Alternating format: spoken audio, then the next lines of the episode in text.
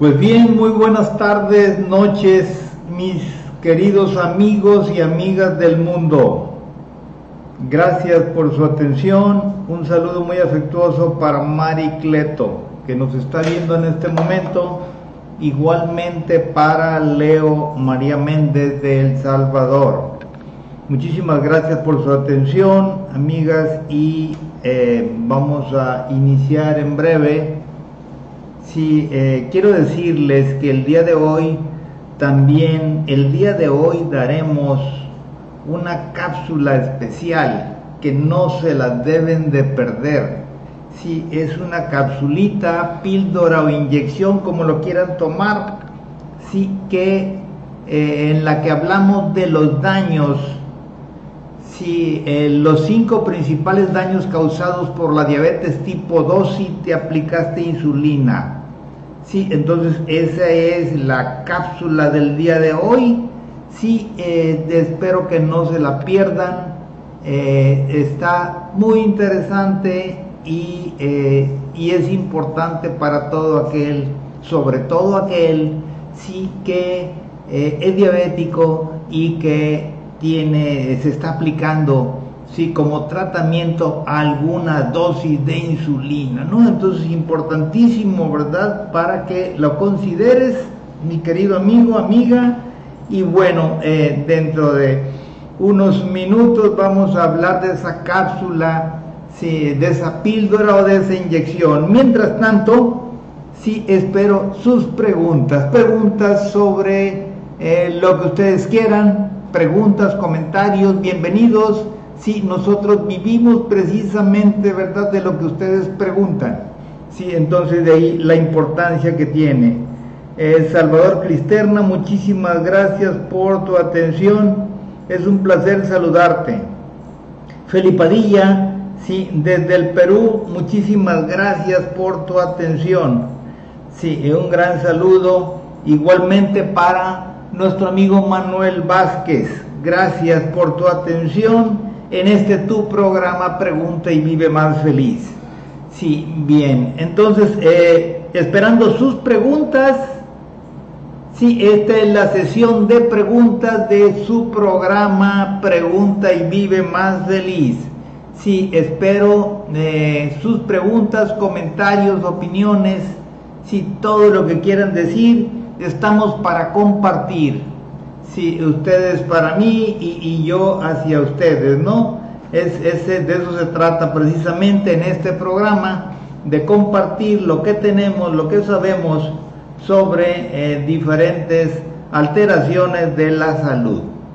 Bien, eh, Ramón García Fupen, doctor Fupen, muchísimas gracias por tu atención, es un honor tenerte con nosotros, eh, gracias. Sí, y entonces vamos a iniciar entonces, ya que no hay preguntas, comenzamos con eh, la presentación de nuestro, parece, a ver qué nos dice Marco Antonio Tirado. Buenas tardes, noches, aquí presentes, muy atentos a la conferencia del doctor Miyazaki. Saludos a Berenice Ozuna. Muchísimas gracias, Marco Antonio, ¿verdad? Que la sigas pasando bien en las playas de Vallarta, Jalisco. Sí, eh, muchas gracias por tu atención. Bien, entonces no hay preguntas y entonces vamos a dar inicio sí, a nuestra píldora del día, nuestra cápsula o nuestra inyección, como la quisieran tomar y bueno, vamos al tema. Los cinco principales daños causados por la diabetes tipo 2, sobre todo si te aplicas o te aplicaste insulina. ¿Cómo podemos valorar los daños causados por la diabetes tipo 2 si te aplicaste insulina? Si eh, indudablemente hay daños causados eh, por el padecimiento, pero también hay daños agregados por el consumo de medicamentos disque para controlar el azúcar en sangre. Y por supuesto también si por la aplicación de la insulina, si se, para controlar eh, tus niveles de azúcar en sangre. Eh, en ese sentido, ¿verdad? Este, hay que considerar que toda aplicación eh, tomada o inyectada de antidiabéticos va a hacer que nuestro páncreas si, eh, o sea, baje en su nivel de funcionamiento.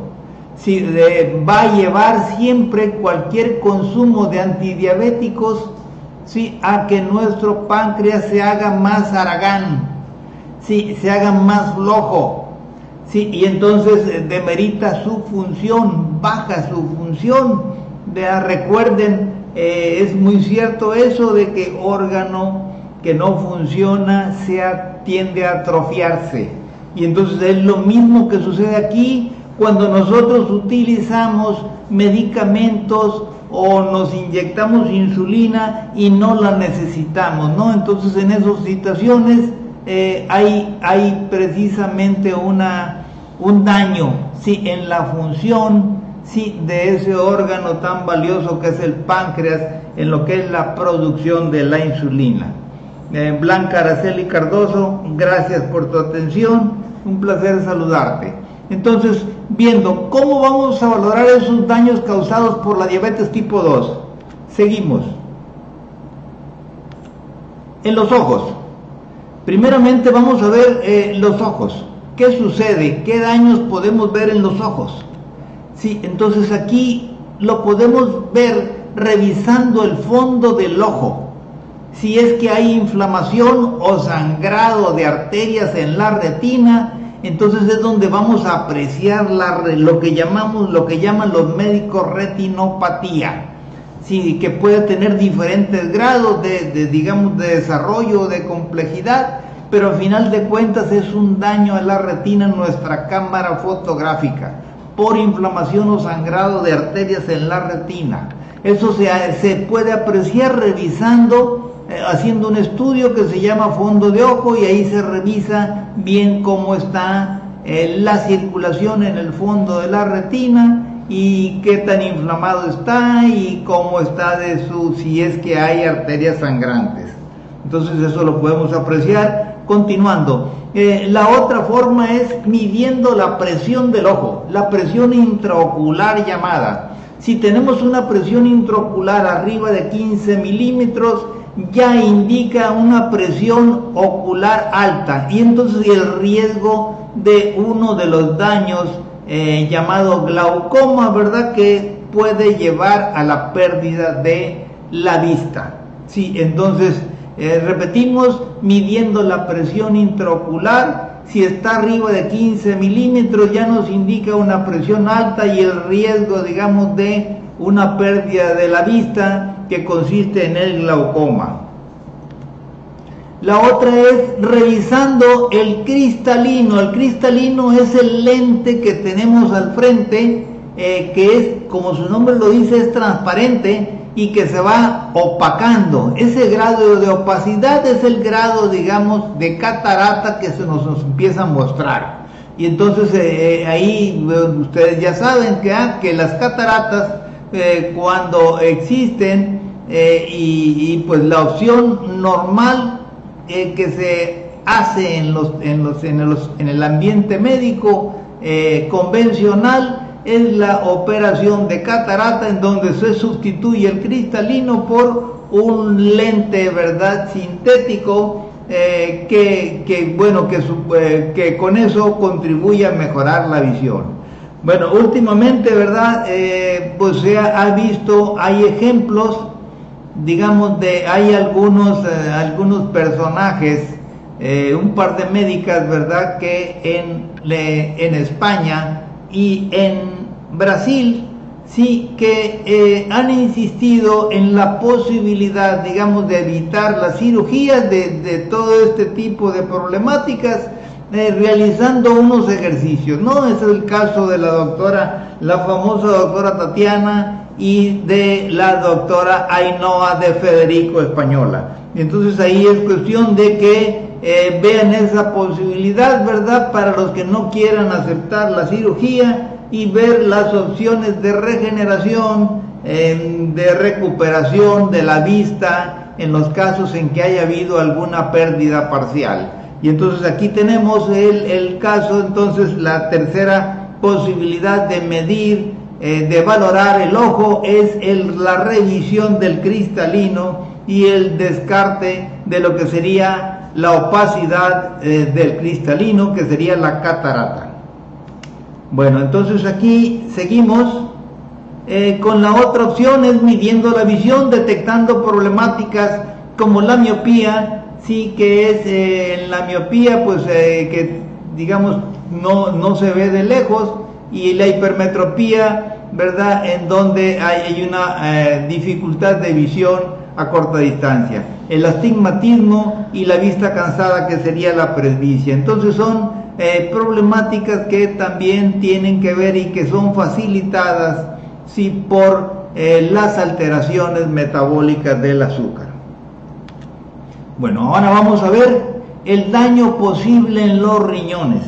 En los riñones podemos ver si, eh, que si checamos en la sangre la urea y la creatinina, si, si esa urea, eh, la urea es una sustancia de desecho, al igual que la creatinina, ¿verdad? Que se deriva, digamos, de, de la descomposición de, eh, de, de proteínas, ¿verdad? Y, que ya las partes de proteínas que no se utilizan y entonces se va a formar lo que es la urea y la creatinina. Arriba de 40 la urea y de 1 la creatinina son señales que inicia ya eh, el proceso de insuficiencia renal en donde empiezan a fallar los riñones en un grado ligero y que bueno puede irse acentuando a medida que pasa el tiempo y que avanza el padecimiento o la alteración.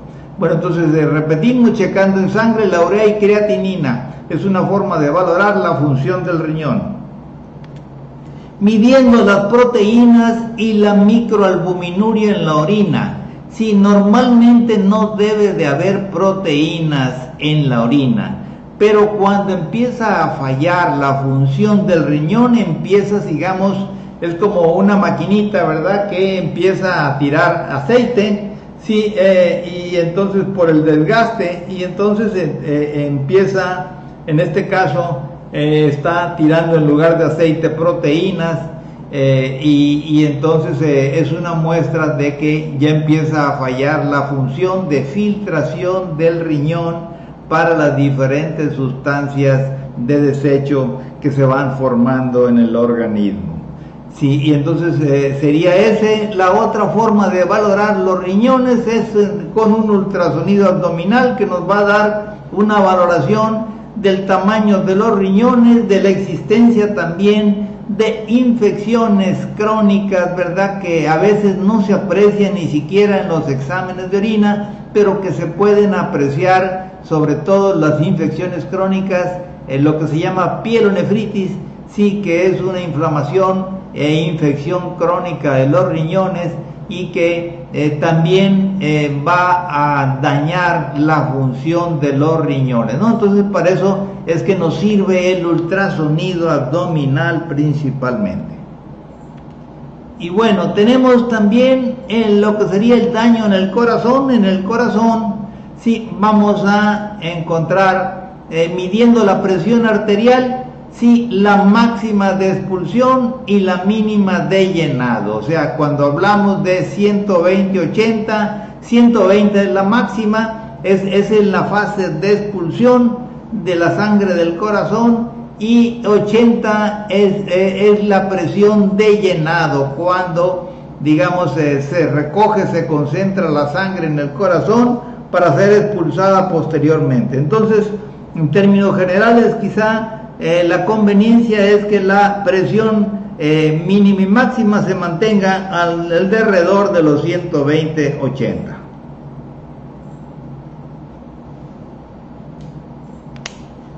La otra forma de valorar el corazón es checando en sangre si lo que serían eh, los colesteroles buenos.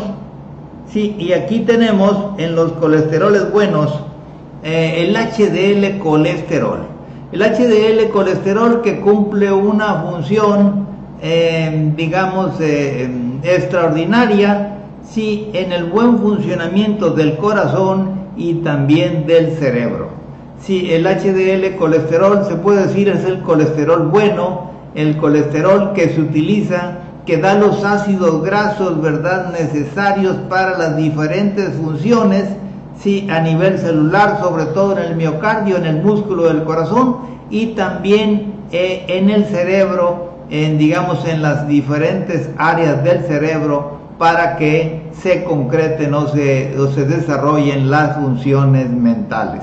Entonces, checando en sangre el, el HDL colesterol, que debe estar en 50 en la mujer, digamos como una forma, digamos, de garantía o de protección, contra trastornos cardíacos y vasculares y 40 en el hombre. O sea, hay un requerimiento mayor en el caso de, la mujer, digamos, eh, tiene más tendencia a trastornos cardiovasculares la mujer que el hombre, y entonces en ese sentido la conveniencia de que tenga un nivel un poquito más alto que el hombre. Y por supuesto tenemos eh, la vitamina, otro nutriente, la vitamina D3, ¿verdad? Que debiéramos tener un nivel de 70 para brindar una protección, digamos, o una prevención de diferentes alteraciones, eh, digamos, cardíacos y vasculares. Bien, entonces eso se ha visto que hay una relación entre el HDL colesterol y la protección cardíaca y también hay una relación entre la vitamina D3 y la protección cardíaca. Cardíaca y vascular, las dos cosas, ¿no? Bien, entonces tenemos otra forma, es detectando las arritmias, o sea, son alteraciones del ritmo, sí, o sea, de repente eh, el tiempo que, que, pasa entre un latido y otro eh, no es igual, no es continuo, no tiene la misma duración y eso es lo que se llama arritmia. Sí, o bien tenemos un, eh, un pulso bajo que sería una bradicardia, ¿sí? o un pulso muy rápido, lo que sería una taquicardia.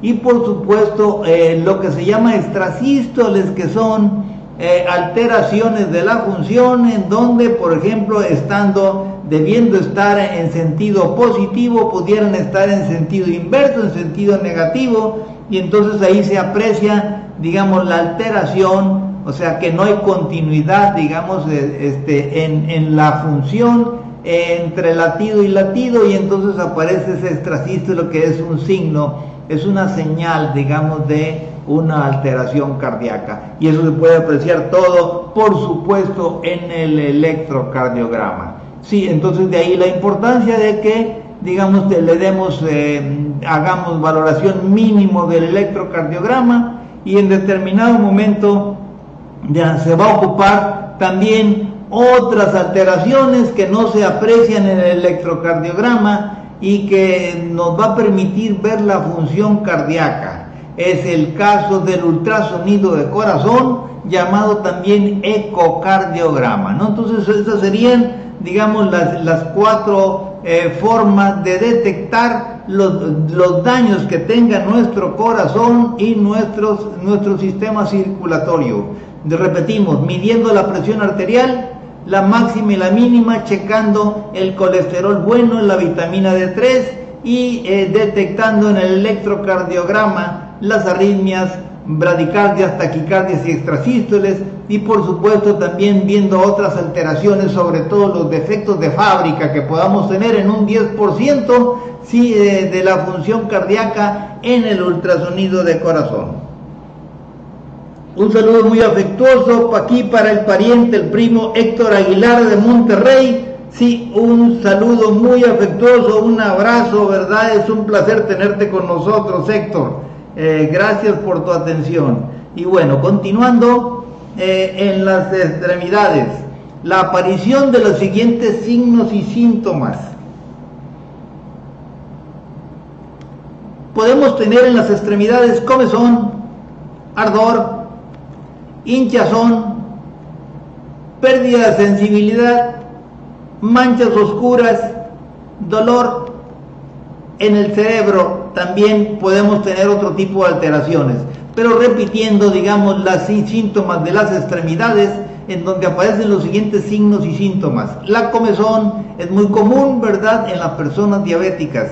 Si el ardor por supuesto. Porque la descomposición del azúcar eh, que se transforma en ácido acético, eh, perdón, ácido láctico y que por el peso, el peso tiende a caer por gravedad, si eh, tiene un peso específico, una densidad 22% mayor que la de la sangre, entonces se va a ir a las piernas y a los pies. Entonces de ahí es la, la sensación de ardor que sufre, digamos, la persona diabética y bueno, la hinchazón, indudablemente, ¿verdad? Por problemas circulatorios, sí, la sangre es muy espesa y entonces tiende eh, a, digamos, a entorpecerse la circulación de retorno venoso y entonces se acumulan los líquidos en las piernas y en los pies.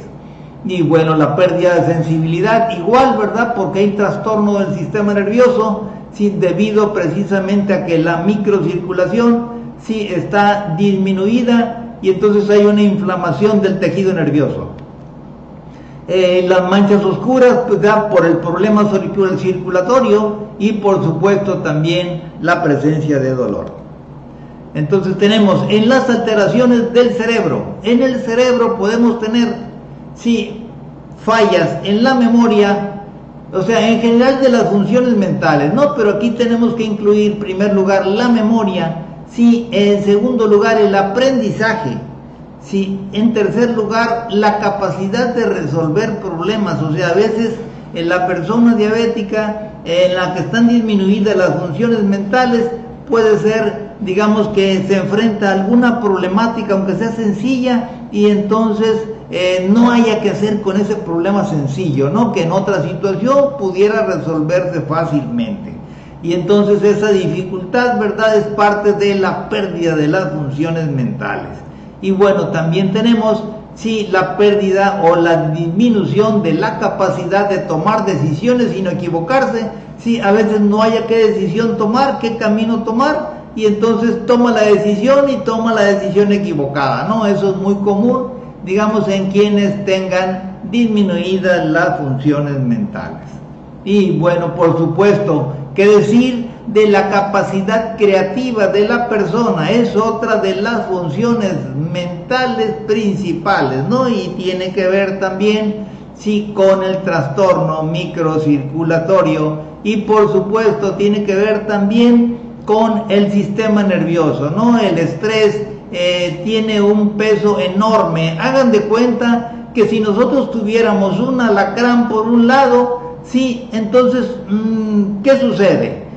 Va a suceder alguna de estas tres situaciones, o bien, digamos, nos preparamos para pelear con el alacrán, sí, o bien nos preparamos para correr, o bien nos quedamos sí, eh, sorprendidos, bloqueados y no hayamos que hacer y quedamos paralizados, ¿no? Entonces una de las tres opciones, cualquiera de las tres opciones va a llevar a que las funciones mentales si se disminuyan o se bloqueen y, y entonces eso es resultado precisamente de la sensación de amenaza, del temor, del miedo que pudiera tener la persona.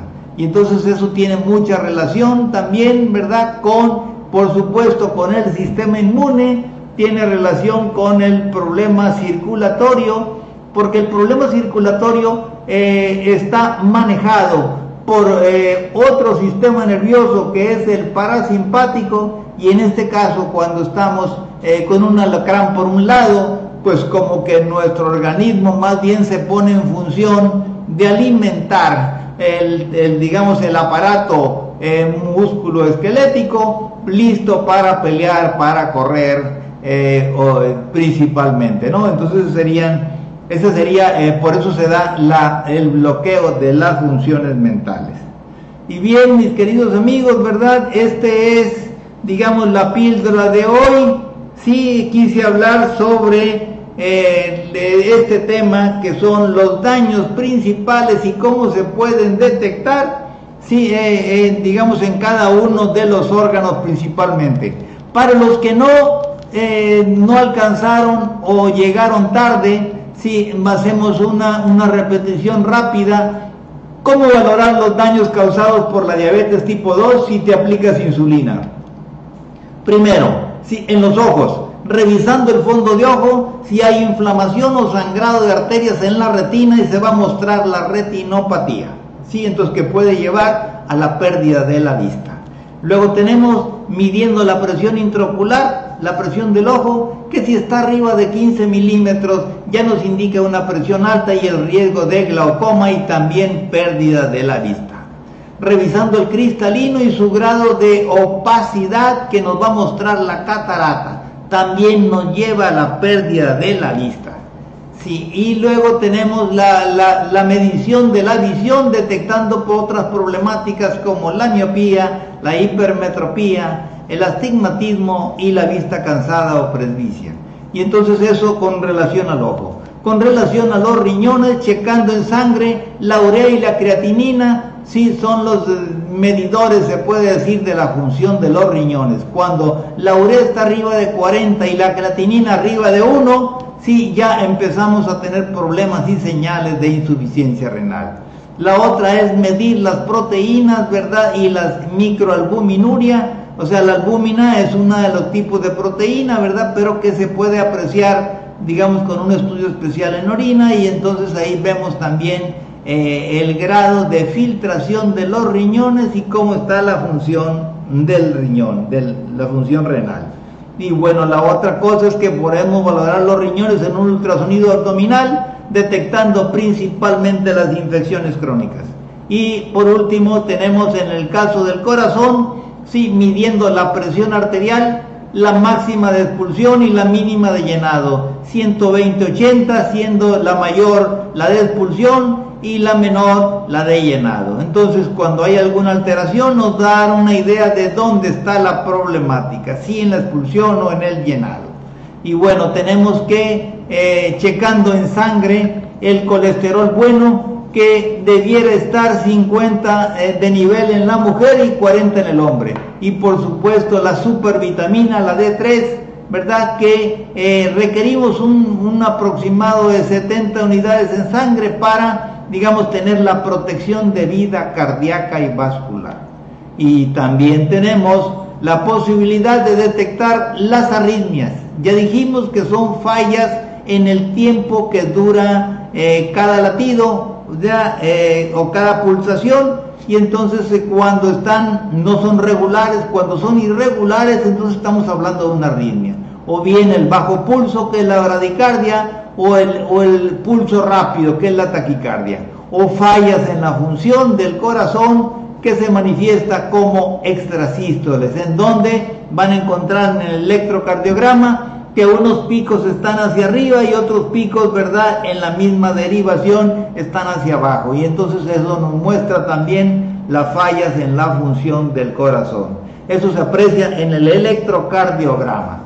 Sí, y bueno, también podemos ver el 10% de las fallas del corazón en el ultrasonido de corazón o ecocardiograma. Ahí vamos a ver eh, las alteraciones que tenemos probablemente desde nacimiento. O sea, ahí vamos a, detectar, digamos, los defectos de fábrica en el corazón que tenemos, ¿verdad? Desde eh, nuestro origen, ¿no? Y entonces ahí, de ahí la importancia de que todos los humanos nos hagamos por lo menos una vez en la vida un estudio de estos, ¿verdad? Para ver los defectos de fábrica que tengamos.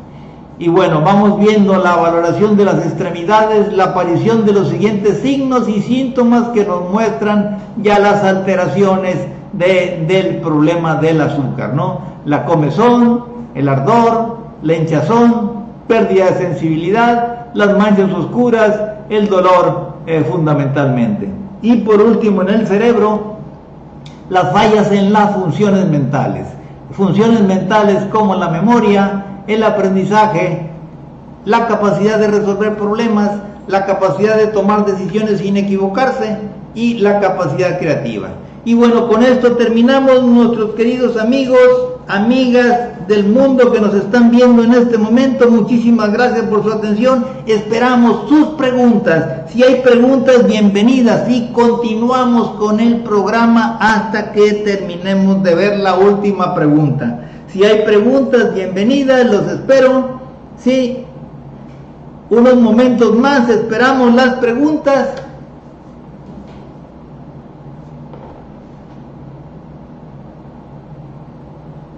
Preguntas, comentarios, opiniones, lo que ustedes gusten. Todo es bienvenido.